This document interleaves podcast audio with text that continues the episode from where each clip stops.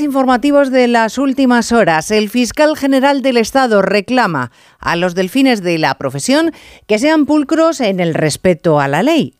Él está señalado por el Consejo General del Poder Judicial por hacer uso espurio de las instituciones.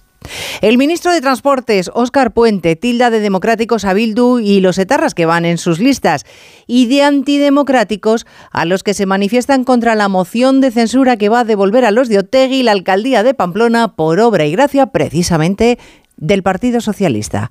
La vicepresidenta Calviño acusa a Feijó de no aprobar primero de democracia con sus actitudes, entrando en el club de los que dan carnes, sobre todo si no eres lo que ellos consideran que debe ser, es decir, que no entras en el club de los democráticos.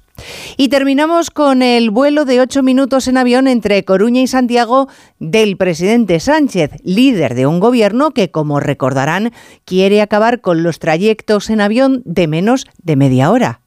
Y así todo, y así cada día. Onda Cero. Noticias Mediodía. Elena Gijón.